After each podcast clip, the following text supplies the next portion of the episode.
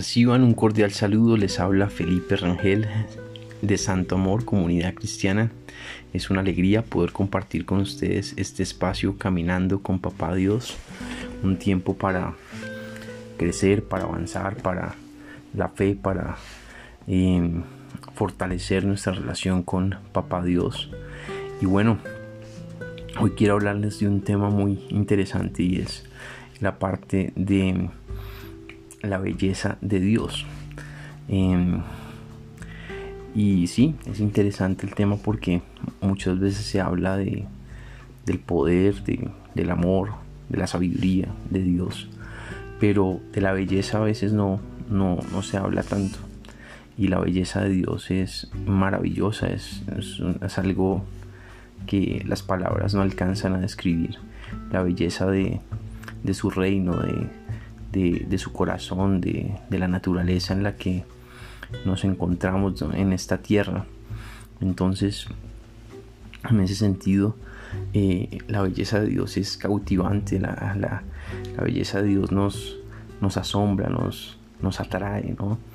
Eh, en la medida en que uno tiene la oportunidad de orar, de pasar tiempo con Dios, de, disfrutar su, cariño, su, eh, su cercanía, de, conocerle, de caminar con él, eh, esa belleza lo va cautivando a uno profundamente. La belleza, por ejemplo, de su santidad, la belleza de, lo santo, de lo puro, de lo, de lo justo, de lo firme, de, lo valeroso, de mm, lo amoroso, de lo sabio, todo esto, todos estos atributos que hacen parte del carácter de Dios eh, revelan un Dios sumamente eh, hermoso, maravilloso, glorioso. Y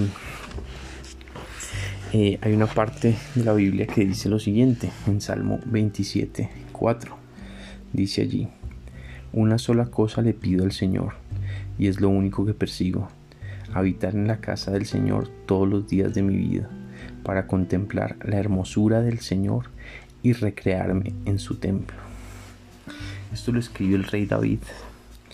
El rey David era un hombre de intimidad, un hombre sabio, un hombre valiente, un hombre que conocía el corazón de Dios, un hombre que escribió gran parte de los salmos. Y una de las cosas que, que él eh, habla es que él quiere estar en la casa del Señor, él quiere habitar con Dios todo el tiempo porque Él quiere contemplar la hermosura, la hermosura de su Señor, la hermosura de la belleza de, su Padre. Pero también dice que quiere recrearse en, su... dice exactamente recrearse en su templo. Entonces eh, es interesante porque ahí no dice aburrirse en su templo o dormirse en su templo. Ahí dice recrearse, o sea, deleitarse, o, eh, disfrutar en el templo de Dios, en, eh, en, la presencia de Dios, en, en la hermosura de Dios. Y, Dios precisamente quiere, en este tiempo de ayuno, quiere revelarnos su, su, su belleza, quiere revelarnos su, eh, su hermosura, quiere mm, revelarnos más de su carácter, de su corazón.